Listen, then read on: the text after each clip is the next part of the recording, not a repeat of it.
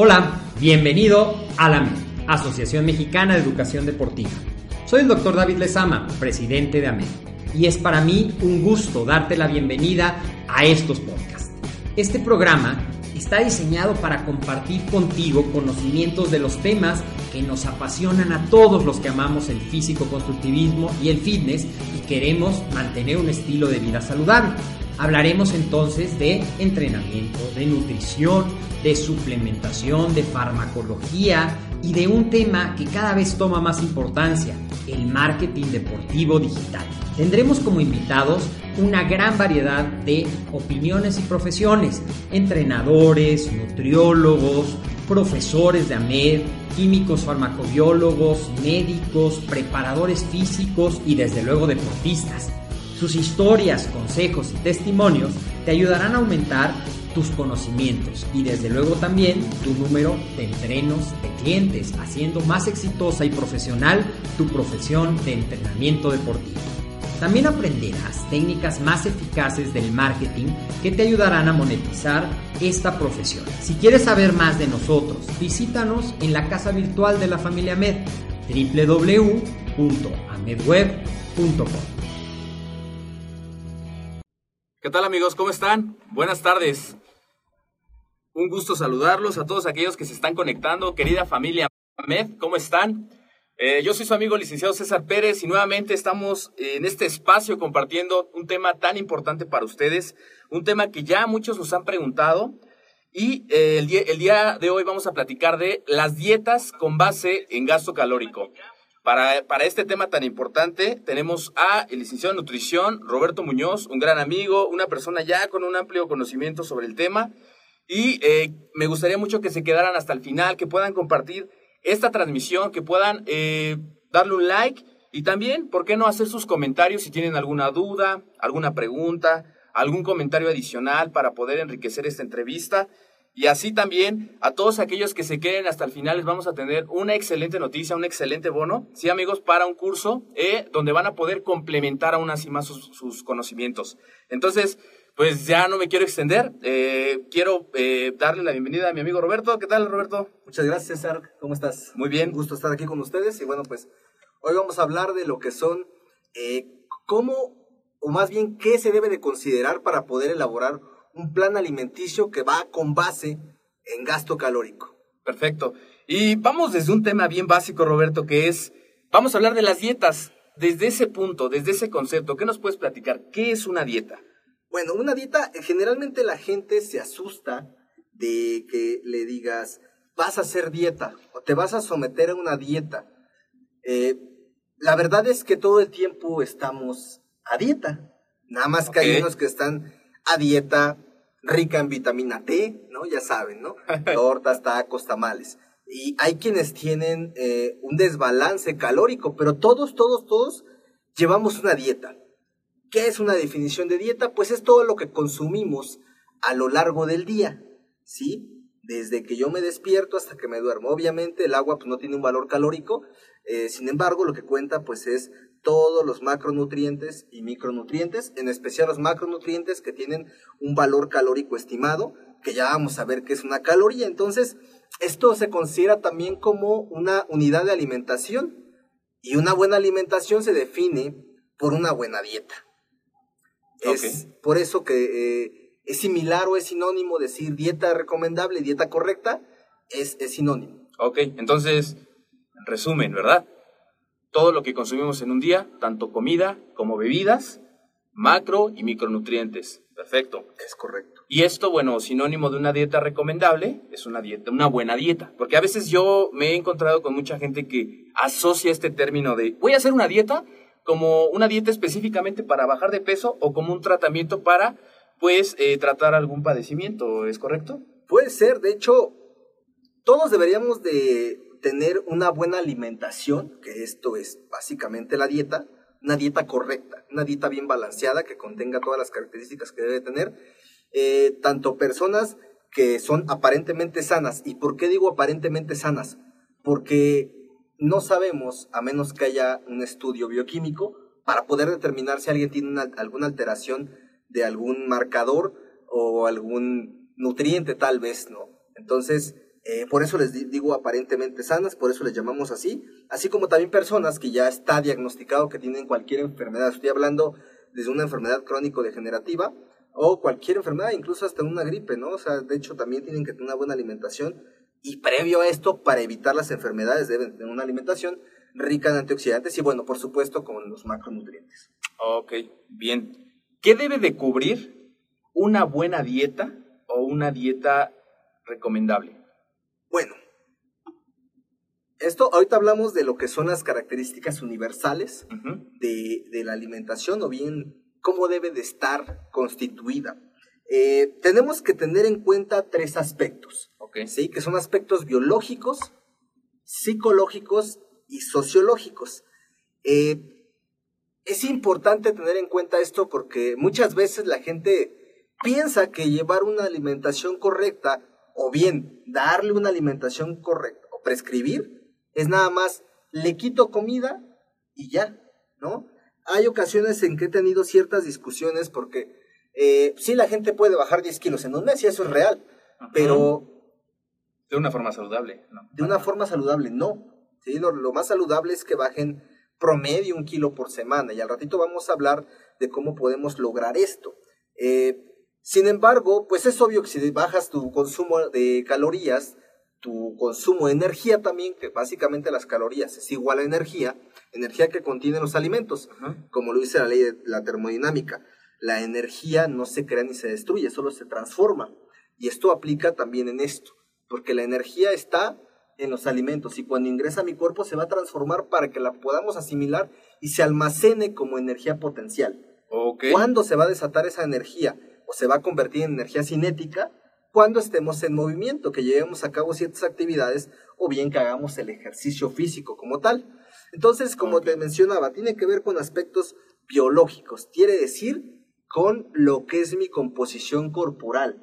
Tiene que ver mi porcentaje de grasa, mi masa muscular, si yo tengo alguna patología. Psicológico, pues tú sabes bien que es fundamental también saber el estado actual de una persona. Si yo tengo una persona que tiene un peso de 200 kilos, es claro que tiene obesidad. Sin embargo, si yo le quito alimentación, si yo le quito comida, pues probablemente esa persona no tenga la atención suficiente, psicológicamente se está refugiando en los alimentos. Es correcto. Y yo le quito comida, ¿qué crees que va a pasar? No, estás quitando una parte vital de su vida. Es como estarle quitando una mascota, un ser querido, hay que también, bueno, tener ese conocimiento, ¿verdad? Ser íntegro, no solamente, como dices, conocer la parte de la anatomía, la composición corporal, sino también aspectos psicológicos. Y bueno, nos vas a hablar de otro aspecto. ¿Cuál no somos, no soy psicólogo, tú sí, pero lo que tengo que hacer a esa persona es referirlo al psicólogo. Así es. Porque no puedo trabajar al 100 porque la persona necesita motivación y no es suficiente, ¿no? Entonces, también, algo importante es que tenemos que trabajar multidisciplinariamente. No, no puedo hacer todo yo, ¿no? Entonces, es importante el aspecto psicológico eh, también hay gente que le tiene miedo a los carbohidratos, tiene que ver con aspecto psicológico, porque es una creencia que adquirieron por medio de pues algunos medios de comunicación erróneos, o es decir, la información que se distribuye en, internet, en los buscadores, en ciertos videos, entonces tienen carbofobia y tiene que ver con aspectos psicológicos. Claro. Otro punto es el sociológico, tiene que ver con eh, su cultura, su religión. Te voy a poner un ejemplo que pues muchas veces es complejo, porque una persona que tiene eh, que son judíos, por ejemplo, su alimentación es tipo kosher. Así es. Y ellos no pueden mezclar, por ejemplo, leche con carne, tienen que enjuagarse la boca, lavarse la boca para poder probar ese alimento. Eh, hay otras culturas que, bueno, la vaca es sagrada, no comen carne de res. Eh, hay gente que, por, incluso, tan solo, si hablamos de religión, los mormones no pueden recibir transfusión de sangre. Así es. es para ellos es preferible la muerte, ¿no? Es muy fuerte, pero así es. Y tenemos que tener en cuenta eso, la cultura, su economía, si la zona donde está tiene acceso a sus alimentos, porque yo le voy a mandar espárragos a alguien que está en la Sierra Madre Tarahumara. No, pues como. No, salmón, ¿no? salmón. Sí, que es muy común que se manden salmón, espárragos, queso de cabra, sí, sí, o alimentos orgánicos. Obviamente depende de, de, la economía, de que si en la zona pues se promueve ese tipo de productos. Si tiene el acceso, ¿no? Muchas veces sí mandamos tortilla en nopal, pero luego es complicado encontrarla. Entonces, es indispensable que tengamos esos tres puntos, biológicos, psicológicos y sociológicos. Y esta parte de que es indispensable, ya nos platicabas, que una dieta contenga todos los nutrimentos que cobran esas necesidades del organismo, pero sin esos excesos que pudieran causar, causar toxicidad. ¿Qué me puedes platicar de eso al respecto? Bueno, ¿a qué te refieres específicamente con que pudieran causar toxicidad? Por ejemplo, eh, una dieta que me pueda a mí proveer todos los nutrientes que yo necesito, pero que no sea esa dieta que se pueda transformar en algo tóxico para mi cuerpo. Quizá a lo mejor un grupo de nutrientes que solamente esté yo consumiendo, etcétera. Bueno, antes que ser tóxico, tóxico puede ser, por ejemplo, el alcohol. Aunque no es, no es nutriente, se considera antinutriente. Entonces, eh, es difícil llegar a toxicidad por medio de los alimentos, incluso es difícil por medio de las vitaminas. ¿sí? Realmente hay muy pocos estudios donde realmente se concluya que sí puede causar toxicidad las vitaminas. Sabemos que las vitaminas liposolubles en exceso eh, pueden causar toxicidad, pero bueno, generalmente no, no sucede. Es lo mismo que si hablamos, por ejemplo, no, no hablemos de toxicidad, sino que realmente pudiera existir algún daño, por ejemplo, a proteínas, sobre muchos años se ha manejado que el exceso de consumo de proteína te va a provocar falla renal, lo cual pues no tiene ningún fundamento científico hasta el día de hoy. Es más probable que tengas falla renal por una hipertensión provocada por un exceso de consumo de sodio o bien alguna afección cardiovascular o alguna dislipidemia. Pero tiene, aquí sería más que nada el exceso de grasas saturadas. Eso sí me puede predisponer a que sea un factor para un evento cerebrovascular o un infarto. No quiere decir que necesariamente me va a dar. Pero es importante tenerlo. No tanto como toxicidad, pero eh, sí el exceso de algunos nutrientes. Pero estamos hablando de paso de muchos años. Puede provocar desbalances y me pudiera llegar a provocar algún daño. Pero es un tema más profundo que, que no, es, no es así tanto. ¿Cuándo va a haber toxicidad? Cuando se utilizan ayudas ergogénicas, o sea, farmacología, ahí sí puede causar toxicidad y dentro de la farmacología está el alcohol. Pero con los macronutrientes sí hay que cuidar ese balance que ya hablaremos, pero llegar a una toxicidad es, es más complejo. Ok. Y Roberto, en resumen, si nos pudieras decir en pocas palabras cómo debería o cómo debe de ser una buena dieta, ¿qué nos puedes decir al respecto? Bueno, una buena dieta, una dieta correcta debe de contener pues varios aspectos, ¿no? Que debe de ser completa, que sea íntegra, que contenga todos los grupos de alimentos, que son frutas, verduras, leguminosas, alimentos de origen animal, cereales y tubérculos. ¿Sí? Para quien no sepa exactamente quiénes son tubérculos, o más bien qué son, es la papa, el camote, ¿sí? Esos son tubérculos. Cereales, pues es todo lo demás, arroz, pastas, que bueno, son derivados de harinas, el pan, por ejemplo, ¿sí? Esos son los, los cereales, ¿no? Ok. Eh, tiene que ser completo. eso se refiere que el plato contenga todos los alimentos y bueno, pues se dice que tenga todos los colores, ¿no? Es decir, que esté completo. Eh, que sea suficiente, y aquí hablamos de la cantidad, que sea lo suficiente para que la persona no se quede con hambre y que sea lo suficiente para sus necesidades. Por otro lado, también, en tercer punto, es que sea equilibrada, que contenga los nutrientes de acuerdo a la condición de esa persona. ¿Qué me refiero con la condición? Con su actividad de trabajo, con su tipo de ejercicio, que si es pesas, si hace triatlón, cambia muchísimo. Es un mundo de nutrientes y de calorías. Eh, que sea inocua. ¿A qué se refiere con esto? Que sea limpia, que sea segura. ¿sí? Porque yo puedo decir, eh, la comida preparada en casa, en su casa de ustedes, es limpia. Pero eso es lo que puedo decir pero si no me lavé las manos antes de prepararla, no es inocua. Entonces yo puedo transmitir pues a algún microorganismo que eso la contamine. Si comemos en la calle, generalmente en los restaurantes, pues mínimo tienen que tener el distintivo H, que ahí se tienen que cubrir ciertas normas mm. para que ese lugar esté apto para la preparación, el manejo y la higiene de alimentos. Eh, ya cuando conoces esta norma, te das cuenta que en ningún lado podrías comer, porque no hay higiene, ¿no? Entonces, es importante cuidar eso. ¿Qué va a pasar? Pues me puedo enfermar. ¿Por qué nos enfermamos? Porque ya nos hicimos resistentes. Pero generalmente, cuando la bacteria es muy fuerte, si te vas a enfermar y pones en riesgo tu salud. Otro punto es que tengamos que tener en cuenta la economía. Hay gente que a veces me dice, es que yo quiero algo más rico. A mí me gusta el queso de caro, me gusta el salmón, me gusta esto, me gusta... Ah, yo busco que la persona pueda cubrir sus nutrientes, pero que también no se quede sin dinero. Sí, porque hay quienes no te preguntan cómo está tu condición actual, a qué te dedicas. Simplemente te mandan una dieta cara. ¿Y qué va a pasar si es una dieta cara? Pues no, lo voy a hacer. Y la mayoría de la gente tiene la idea de que pues una dieta es cara. Es más caro comer en la calle. ¿Sí? Cuando tú cubres tu alimento, a lo mejor te salen lo mismo, pero comes más saludable. ¿Sí? No es lo mismo comerte un gansito y una coca que comer una comida completa. ¿Sí? A lo mejor te va a salir más barato el gansito y la coca, pero en densidad energética es más todavía. Por otro lado, también el que sea compatible con el grupo al que pertenece, es decir, eh, a nivel social o cultural. ¿sí? Vuelvo a repetir, no es lo mismo eh, si vamos a ayudar o a dar nutrición o a implementar un programa de alimentación en la Sierra Madre Tarahumara, que sabemos que están en condiciones complicadas, así como ahorita Morelos y zonas afectadas como Veracruz, Oaxaca. Eh, no es lo mismo, no puedo mandar la cantidad de alimento ni el alimento costoso tenemos que ver cómo está el ambiente, si tienen accesibilidad a, comprar los alimentos, a conseguirlos. Y bueno, tiene que ser adecuada, tiene que ser adecuada a las características de esa persona, como te repito, de acuerdo a sus necesidades. Sí. Y también, ¿no? El horario, porque hay mucha gente que los hábitos de consumo no son a la misma hora, trabajan tanto tiempo, hacen ejercicio, o sea, hay que indagar más allá, no solamente te voy a poner una dieta para que bajes de peso, para aumentar este, de peso, para mantenerte estable, sino ir un poco más allá y dar ese plus. Sí, porque se, puede hacer este, una dieta ojo de buen cubero, pero no quiere decir que sea correcto. Así es. Sí, la persona va a bajar de peso, claro, porque le vas a dar de comer menos. ¿Va a subir de peso si le das más? Pues claro. Pero eso no quiere decir que realmente sea correcto. Ok. Y de acuerdo a un porcentaje de una buena dieta, de una dieta correcta, tanto hablando de los macronutrientes, ¿en qué porcentaje nos pudieras compartir? ¿Cómo sería de la forma más adecuada?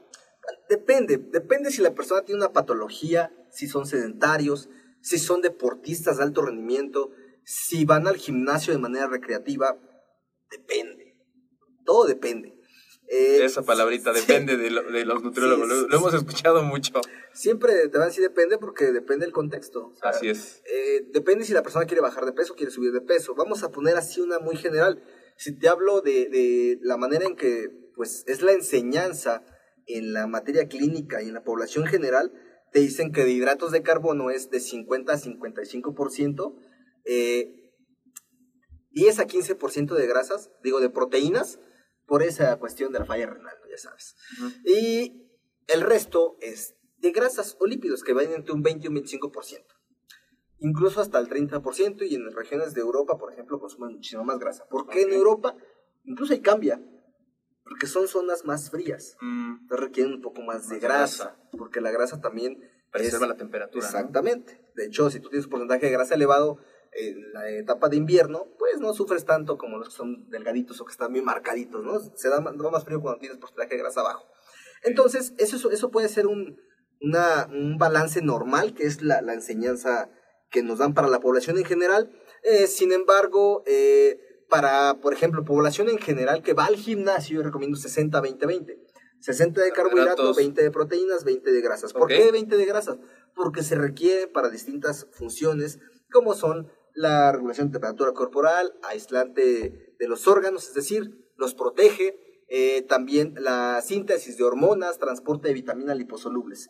Entonces son indispensables. Claro, y mucha gente las quita por completo, ¿no? Porque están muy satánicas. Lo que se debe recomendar mínimo es el 20%. Claro, el, la mayoría del porcentaje de grasa que se debe consumir es de origen vegetal, como el aguacate, avellanas, almendras, cacahuates, nueces, pistaches. Claro. Eh, esas son grasas, el aceite de oliva, por ejemplo, eh, son grasas que les llaman buenas, pero en realidad todo lo que consumimos es bueno, todo depende del balance en que lo hagamos y la cantidad. Entonces, si te hablo de, por ejemplo, o una persona quiere bajar de peso, pero los carbohidratos ya no van a ser al 60, van a ser al 40. Y a lo mejor la proteína sube más porque necesitamos preservar la masa muscular, porque al perder peso va a haber un desbalance calórico, por lo tanto estás consumiendo menos de la cantidad que requieres para, tus actividades. Entonces puede que haya una pérdida de masa muscular, pero vamos a procurar que no haya tanta pérdida de masa muscular aumentando la proteína y la cantidad de grasas. A veces se puede bajar un poquito, pero tampoco puedes bajarla tanto. Porque en una mujer, si tú disminuyes eh, el porcentaje de grasa mucho en la alimentación, puede provocar la menorrea, así como también eh, sucede con eh, los atletas de alto rendimiento, las chicas. Se baja mucho el porcentaje de grasa y sucede esto a la menorrea, que es interrupción de la menstruación. Por eso es bien importante acercarse con un profesional y dependiendo del objetivo, ¿verdad? Como lo dices, no todos somos como candidatos a ciertas dietas, eso va a depender de para qué las estamos haciendo. Y bueno, pues recapitulando un poquito para los que se están conectando quizá en este momento, eh, Roberto nos está compartiendo el tema de las, de las dietas, cómo debe de ser una dieta correcta, debe de ser inocua, debe de ser dependiendo eh, la economía, dependiendo la cultura de cada persona, dependiendo las necesidades, y una serie de cosas que, bueno, ya Roberto nos, platicaría, nos estaba platicando. También esos porcentajes son bien importantes para adaptar dependiendo pues, nuestras necesidades. ¿Ok? Entonces, eh, pasando a un tema también importante que liga esto de las dietas es eh, relacionado cómo balancear las calorías, ¿no? Entonces, eh, hay autores que hablan sobre la ecuación de este equilibrio calórico, Roberto. ¿Qué nos puedes platicar un poco al respecto del tema? Bueno, para poder, mira, para poder hacer un balance calórico tiene que ser la cantidad de calorías que yo consumo. Todos los alimentos contienen una cantidad de calorías. Que esas calorías es igual a energía. Ok. ¿Sí? En los alimentos se considera, como te decía al principio, energía potencial. Ya cuando ingresa a nuestro organismo, se absorbe, se sigue almacenado como energía potencial y cuando yo voy a realizar una actividad, se libera, ¿no? La energía cinética que te comentaba. Entonces tiene que haber un balance entre lo que yo como y la cantidad de energía que yo gasto por mis actividades, que puede ser el metabolismo basal, que son la cantidad de energía que se gasta por el simple hecho de vivir, para respirar, para que el corazón pueda latir, para bombear sangre, etc. Y el resto de las calorías que se utilizan en el día es con base en tu actividad física, ya sea que solamente vayas a trabajar y andes en el metro, subes escaleras, bajas escaleras, o bien el realizar una actividad deportiva. Como ya lo mencionaba, todo depende del deporte, va a ser el gasto calórico. Entonces tú lo que tienes que hacer es balancear la cantidad de comida con la actividad física. Si tú haces un balance, te vas a mantener en el peso. Si tú tienes más gasto de energía de lo que consumes, vas a perder peso porque estás gastando más energía y estás comiendo menos, vas a perder peso.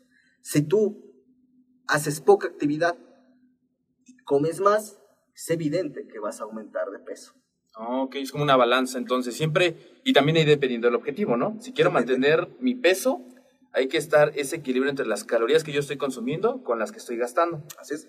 Y pasa lo mismo, bueno, pasa lo contrario cuando, por ejemplo, quiero aumentar de peso, ¿no? Soy una persona delgada que busca un aumento de masa muscular, busco comer más, pero de buena calidad, con buenos nutrientes. Es correcto. Y eh, la actividad física tiene que estar nivelada, ¿no?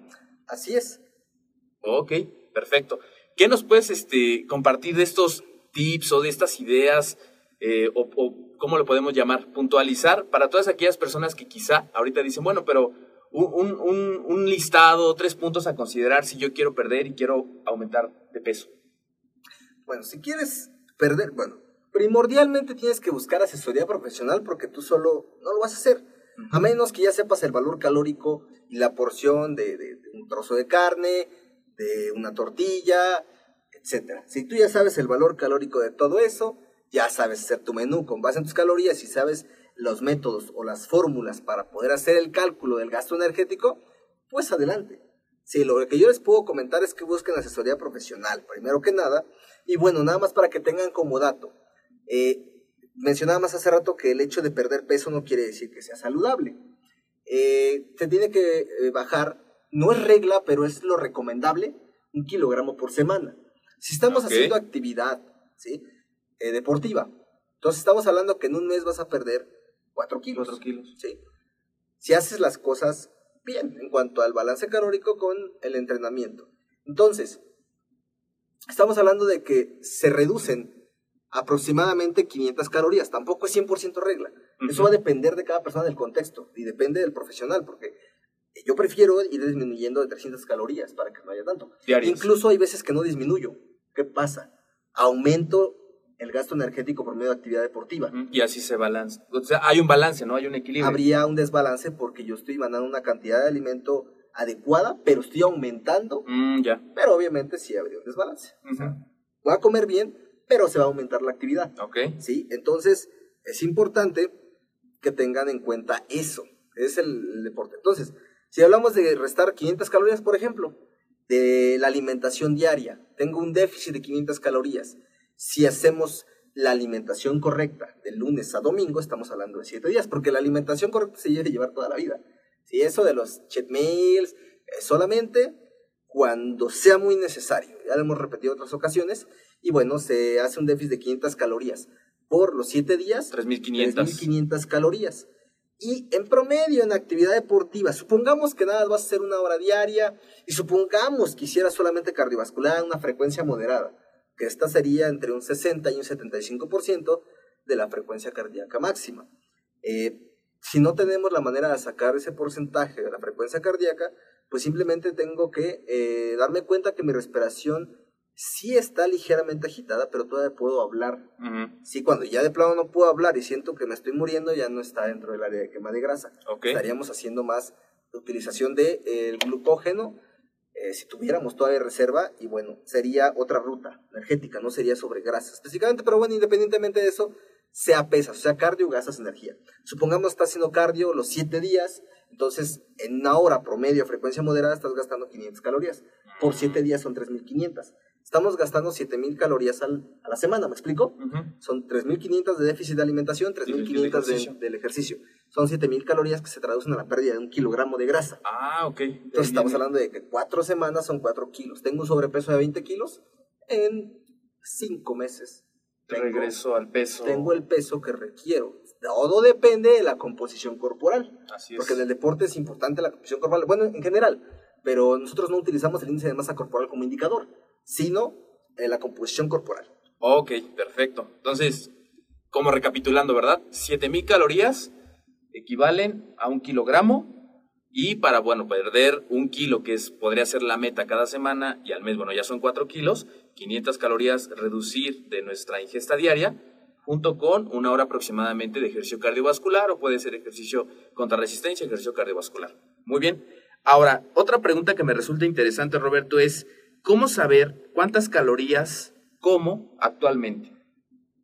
Eso, vuelvo a repetir, tendríamos que saber el valor nutrimental de los alimentos. ¿Quiénes lo conocen? Pues quienes hemos estudiado esta parte y ya teniendo experiencia, ya tú me puedes decir que te comes dos tacos de, de, carne y ya pues tan solo de las dos tortillas te puedo decir que son en promedio 140 calorías, son 30 gramos de carbohidratos, son 4 de proteína, por ejemplo, de las tortillas nada más. Y así de todo, tendrían que conocer el balance. Sí. Es importante que aprendan a leer las tablas nutrimentales de todos los alimentos, porque ahí van ustedes a ver la composición de carbohidratos. De esos carbohidratos, cuáles son azúcar y cuáles son los carbohidratos de eh, liberación prolongada, que son los complejos.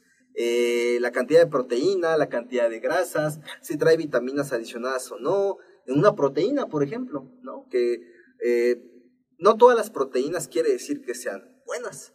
Porque a veces tú dices, hay una proteína de sobre leche, trae creatina, trae glutamina, más BCAAs. Es absurdo porque una proteína debe de traer BCAAs. Así es. Una proteína es una, una, cadena larga de aminoácidos. Es como la pared y los ladrillos son aminoácidos. Así como decir, trae BCAAs. Es obvio que debe traer BCAAs, pero eh, eso quiere decir que está rellena y la proteína que contiene es pobre. Por ejemplo, eh, por eso es que tienes que saber leer las tablas nutrimentales y cuánto me aporta de calorías un scoop de proteína. Te puedo decir que 25 gramos de proteína, que es el promedio que contiene, no son 100 calorías, porque ya es el valor, aunque son 4 calorías por gramo de proteína. Pero es importante que si a ustedes les interesa este tema, se capaciten con los cursos de, nutrición, que muchas veces en el gremio se dice es que no, no, no es este, bueno porque les dan una embarrada. Bueno, se les da una embarrada pues para que puedan tener conocimiento básico.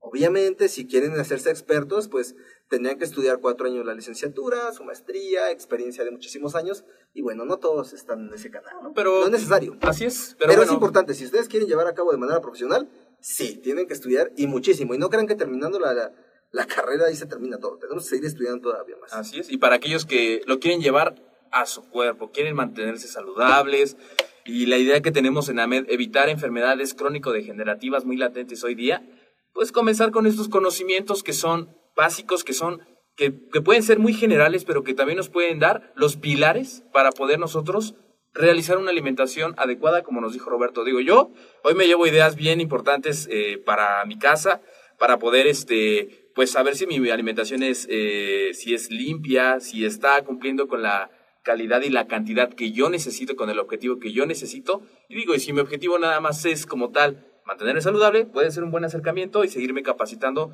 con los cursos de la MED, con algunos otros cursos que tomen, literatura, cibergrafía, hay mucha información, pero aquí, por eso es que hacemos este espacio, amigos, información de calidad para ustedes. Y también dentro de lo que platicamos, quizá alguno esté interesado en tocar un tema particular, puede proponerlo, puede escribirlo para que nosotros podamos desarrollar el tema y poder compartirlo en una transmisión futura. Entonces, los invito a comentar, los invito a que sigan compartiendo esta transmisión para que más personas se puedan ver beneficiadas de este conocimiento. Mucha gente a veces eh, llega a un nivel pues crítico y si les preguntan, eh, oye, si yo te hubiera dicho esto antes de que te enfermaras, ¿lo hubieras hecho? Te van a decir que sí, pero nadie les dijo cómo, ni un profesional se acercó y les dijo, pues esta información que hoy día tenemos la gran ventaja de tenerla. Eh, muy bien, Roberto. Entonces, siguiendo en el tema de, de la dieta, a mí me parece muy interesante también lo que nos comentabas del ejercicio, de un aproximado, un promedio que debemos de hacer al día.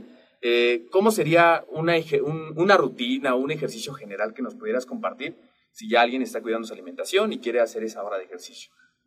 Eh, bueno, es que depende, pues, el estado actual de la persona. Si tiene una patología o es aparentemente sano. Si es aparentemente sano y nunca ha hecho ejercicio, pues tiene que hacer una rutina general que pueden ser, un ejemplo, dos series por 15 repeticiones eh, por cada músculo, bíceps, tríceps, hombro, espalda, pectoral. El otro día hago lo que es el tren inferior, ¿sí? Cuadríceps, femorales, pantorrilla. Dos de cada uno puede ser y un poco de cardiovascular, obviamente debe ser paulatino, pero si es una persona entrenada, pero que a lo mejor le falta orientarse, bueno, pues tendría que hacer su entrenamiento de pesas posteriormente el cardiovascular de 30 minutos a 60 minutos. No es base el cardio, pero en cuestión de, de salud del corazón, es importante. Ahora, depende del somatotipo. Si la persona es ectomorfo, que son personas que les cuesta mucho trabajo subir su masa muscular, eh, pues no le voy a mandar a hacer tanto cardio. Voy a cuidar ese, ese gasto energético. No lo voy a que gaste tanta energía. Lo que quiero es que gaste menos para que realmente pueda incrementar su masa muscular. Pero me ha pasado que luego son instructores de clases grupales como Zumba o Spinning, dan 3, 4 clases, están súper delgaditos y para desgracia son ectomorfos les va a costar mucho trabajo subir. Entonces tienes que considerar todas sus actividades, cuántas horas entrena, cuánto tiempo descansa, ¿sí? Y su actividad laboral también, porque a lo mejor no es lo mismo nosotros que estamos en una oficina a la persona que es cargador, por ejemplo. Aunque hagamos el mismo nivel de ejercicio, a lo mejor a la misma intensidad, ¿quién va a tener más gasto? Pues el que tiene el trabajo duro. Entonces hay que considerar todo eso. Eh, lo importante es que se activen, que se activen. Si dicen no tener tiempo para el gimnasio, porque tiempo hay, pero hay prioridades, más bien dicho pues bueno, si viajan en metro, pues suban y bajan escaleras, no se vayan por las eléctricas. Hay maneras de activarse, ¿sí? Y de hecho, pues hay parques y hay lugares donde pueden hacer ejercicio, no quiere decir, el, factor del dinero no es una excusa, el tiempo en realidad tampoco. Nada es excusa, solamente es cuestión de querer. Así es. Bien. Y bueno, pues pasando, eh, siguiendo el tema de las dietas y todo lo que, bueno, ahorita estamos tocando esos temas importantes, eh, quisiera hacerte algunas preguntas que nos hace, eh, que ya nos había hecho la audiencia, y son de las preguntas que más nos llegan, las preguntas que más nos interesa a todo el público conocedor, que es, ¿los alimentos sin grasa o bajos en grasa son bajos en calorías? Pueden venir bajos en grasa, pero altos en azúcar. Mm. Eso no quiere decir que sean bajos en calorías. Y supongamos que vienen con azúcar. Si está dentro de mi balance calórico, lo puedo consumir. Pero si ya va a ser un exceso conforme a mi gasto energético, voy a subir de peso aunque venga abajo en grasas. Ok, por eso es importante la, lo que decías, ¿no? De la, leer las tablas. las tablas, ¿no? Las tablas nutrimentales para saber esa parte. Ok, otra pregunta que nos hacen es si como tarde por la, si como tarde o por la noche ¿esas calorías automáticamente se convierten en grasa corporal? No, no automáticamente se convierten en grasa corporal. Si está dentro de tu balance calórico, de tu ingesta calórica total, y no la estás rebasando, puedes comerlo. Es el mito de que no puedes comer fruta en la noche, pero por supuesto que puedes. Sí, obviamente influye el índice glucémico, pero si está dentro de tu gasto calórico, puedes hacerlo. O sea, puedes comer. Incluso por ahí está eh, una persona que tiene mucho conocimiento y una trayectoria, que es Romani Martínez, que él maneja su concepto de dieta flexible y come pizza. Sube de peso, ¿no? En su, en su estudio que hizo él, pues se mantuvo, incluso se definió. Mm. Entonces, no necesariamente los alimentos son malos. Es nuestro sistema nervioso que nos invita a comer más. Así es. Entonces, como tal, no depende de la hora del día, sino depende de todas las calorías que uno consume en todo el día. Así es. Ok. Otra pregunta que nos hacen es, he oído que es más importante preocuparse por los carbohidratos que por las calorías. Eh, no, vuelvo a repetir, las calorías es lo importante. Si yo me preocupo por los carbohidratos, ¿qué va a pasar? Que voy a tener ciertas deficiencias de nutrientes. Es como, por ejemplo, eh, hace dos años, tres años sa- salió la noticia o, o el decreto por parte de la Organización Mundial de Salud que eh, la carne roja provoca cáncer. Pues yo que recuerde eso lo venimos viendo desde toxicología. Sí, existen factores predisponentes a, a padecer cáncer, pero no es lo único. Entonces mucha gente prefiere no comer carne roja, pero en la carne roja se encuentra el hierro, ¿sí? Que eh, si nosotros tenemos una deficiencia de hierro, puedo tener anemia, ¿sí? Entre otros nutrientes. Entonces no se debe restringir nada, se debe de consumir con medida. La cantidad de calorías que requiero al día, puedo comer una dieta variada, lo dice eh, las características universales. No nada más es comer pollo y arroz hervido, debe ser variado, puedo comer de todo. Lo mismo pasa con el huevo, le quitan la yema, la yema es rica en vitaminas. Prácticamente todas las vitaminas se contienen en el huevo, en la yema, Las vitaminas liposolubles, y también hidrosolubles. también ambas. En la yema del much- huevo. Mucha, gente lo Y todo desconoce. la tira, ¿no? Sí, porque colesterol y que me va a hacer daño y... Pero bueno, Y no, no es necesario. La verdad es que no, siempre Bueno, pero todo en exceso. Malo, ¿no? Claro, si me voy a comer 20 huevos, pues seguramente sí. Ok, perfecto. Eh, otra pregunta que nos hacen es, si llevo una dieta activa, ¿igual se importa la cantidad de calorías que consumo? Si llevo una dieta activa, Quizás se refieran a una actividad. si, si, si tienen actividad suficiente, pues vuelvo a repetir, va a ser con base, las calorías van a ser con base en la actividad. Siempre tienen que tomar en cuenta eso. Porque hay gente que dice, tú pesas 70, el otro pesa 70, va al mismo plan calórico. No puede ser así, porque el otro tiene más desgaste que este. ¿Qué va a pasar con el que no tiene tanto desgaste? Va a subir en grasa. Y el que tiene más desgaste a lo mejor sube magro. O a lo mejor de, delgazo. Sí, eso va a depender. Eso depende, o sea, no es genérico. Y a veces sí mucha gente dice, ¿no? O sea, yo estoy haciendo ejercicio todos los días, hago el entrenamiento y pues puedo comer lo que yo quiero, ¿no? Tienen esa falsa idea y obviamente el, el consumo excesivo de calorías pues me va a producir la acumulación de grasa, que es cosa que no queremos. Y la última pregunta que me hacen en este estudio, eh, toda la familia me dice, ¿qué otros factores contribuyen al sobrepeso y a la obesidad? Además de, bueno, esto que El platicamos. sedentarismo, factores genéticos, sí, sí es un factor, pero no es predis- o sea, no es determinante. No es determinante que porque eh, mis padres abuelos tuvieron obesidad, yo voy a hacer eso. Simple y sencillamente depende de el estilo de vida que tengas, la cantidad de calorías que consumes, Ok. la actividad deportiva. Si tú te mantienes en movimiento y comes una cantidad considerable para mantenerte, no vas a subir de peso. Eh, muchas veces nosotros llegamos a subir de peso porque nos excedemos en la cantidad de calorías porque estamos en fases de volumen. O bien, si estamos hablando de fase de definición, pues también nos pasamos. Estoy hablando de los que, los que hacemos culturismo, ¿no? Ujú. También nos pasamos de, de porcentaje de grasa hacia abajo. Eh, es distinto, por eso depende eh, la actividad. El culturismo es una disciplina muy estricta, incluso es más estricta todavía que un deporte de alto rendimiento, en cuestión de alimentación. El gasto energético es mayor en un deporte de alto rendimiento. Siempre alto rendimiento y culturismo se va a ir al extremo, pero eh, hablando de población en general que solamente quiere estar saludable, verse cuidado, está bien comer balanceado y general, no tienen que restringir cosas. Nosotros sí restringimos cosas en cierta etapa, pero no es igual para todos. Ok, bien. Bueno, Roberto, pues eh, vamos a pasar a la serie de preguntas, comentarios que nos hace la audiencia. Y aquí pregunta Hola Alejandro Martínez Testa, ¿estás en volumen? No sé si me preguntas a mí o a Roberto. Pues cualquiera de los dos estamos en volumen, ¿no? Así es. Bueno, pues realmente yo solamente me mantengo en un peso de 70 kilos cuando voy a competir. Generalmente estoy sobre los 85, 90 kilos. Así es. Yo sí estoy en volumen. La siguiente pregunta de Andrés Vital es, ¿y dónde los encuentro cuando voy a Carl's Jr.? Habría que ver dónde encuentra qué. Así es. Que- No, ¿En ¿Dónde encuentra el mesero? ¿Dónde encuentra el- los alimentos? Los, los nutrientes se encuentran en todos los alimentos, como habíamos comentado. El pan son carbohidratos. ¿Sí? La carne son proteína con grasas. Más el aderezo que son grasas. Es grasa sobre grasa también. Depende qué tanto sea en la preparación. Pero se encuentran los nutrientes ahí. Bien. Ingeniero Agustín Alarcón, gracias, excelente. Eh, Alejandra González, que no, que no se entere el intocable. Laura Ramos. Este, yo le mando un saludo a Alejandra, que ella me apoyó a, a la elaboración de unas diapositivas. Muchas gracias, Alejandra. Y aquí estamos. Yo te mando saludos, Israel Sánchez. Dale like, comparte esta transmisión, por favor. Laura Ramos, me encantó, muy accesible y comprensible. Qué bueno, Laura, que te encantó. Justamente este programa es para ti, para ustedes que están interesados en aprender más, en capacitarse más, en tener información útil y de calidad. Entonces, eh, yo les platicaba, aquí nos, nos comenta Gus Duke Hernández, ¿la diferencia de los alimentos light y los de bajo en calorías es lo mismo? La diferencia de alimentos light bajos en calorías no, no es lo mismo. Los alimentos light se consideran light porque vienen bajos en grasa. Bajos en calorías, pues justamente es porque la densidad energética es menor. Pero para el caso, pues es mercadotecnia para la gente que está buscando perder peso. Si consumo light o no, no hace gran diferencia. Nada más que el light es más caro. Pero vuelvo a repetir, si estoy dentro de mis calorías, lo puedo consumir. Bien. Jesse Hernández, ¿cómo influye la baja de grasas con la dismenorrea? Saludos, no lo sabía.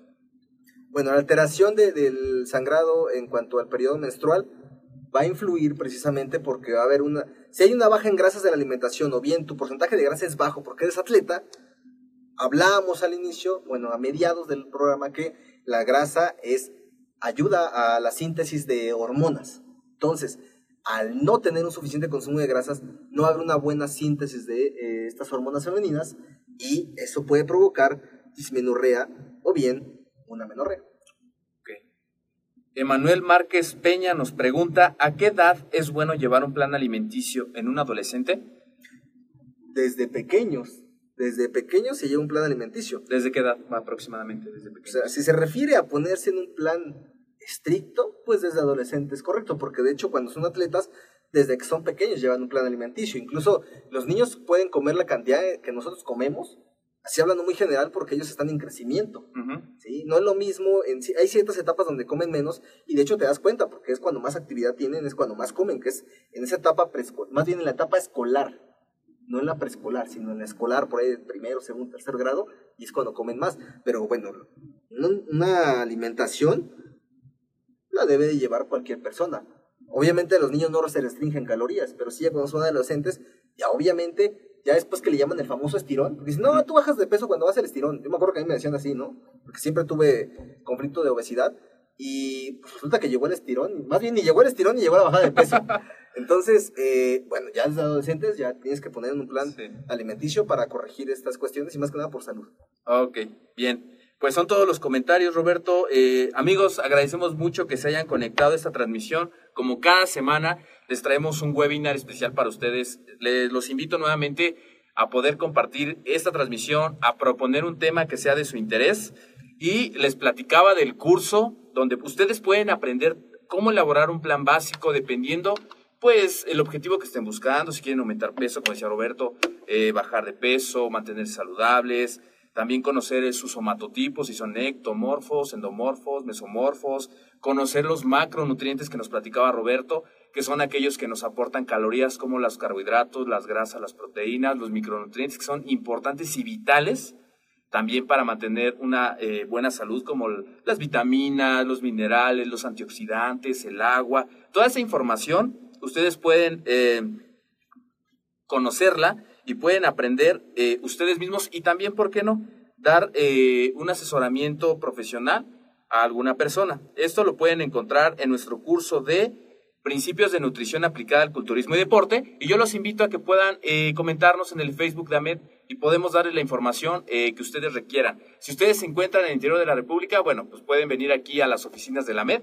que estamos ubicados en Colonia Narvarte número 112, eh, Enrique Repsamen. Y si no, si se encuentran lejos, se encuentran en otro estado de la República, podemos, también pueden tomar este curso 100% en línea. Y por ello, como decía Roberto, no, aquí no hay un, este, un, una objeción o un reto de, híjole, es que no tengo tiempo, no tengo dinero, etcétera, porque todo lo hacemos especialmente para ustedes. Nuevamente les agradezco que se hayan conectado. Gracias, Roberto, por traernos un tema importante, un tema que realmente cuando uno lo pone a prueba uno puede ver los resultados y uno puede pues hacer de esto un mejor, un, un mejor yo, como dice, ¿no? Una mejor versión de ti mismo. Así es. Entonces, eh, bueno amigos, pues este fue un webinar más de cada semana y los invito a conectarse al podcast.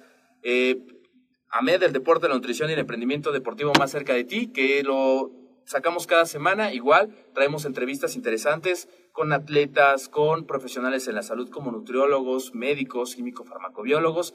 Conéctense, denle un like, compartan y más importante, llévense esta información y hagan un cambio. Entonces, nos vemos hasta la próxima, amigos. Hasta luego. Me pueden encontrar en el Facebook de Roberto Ahmed. Que tengan una excelente tarde. Hasta luego. Nos vemos.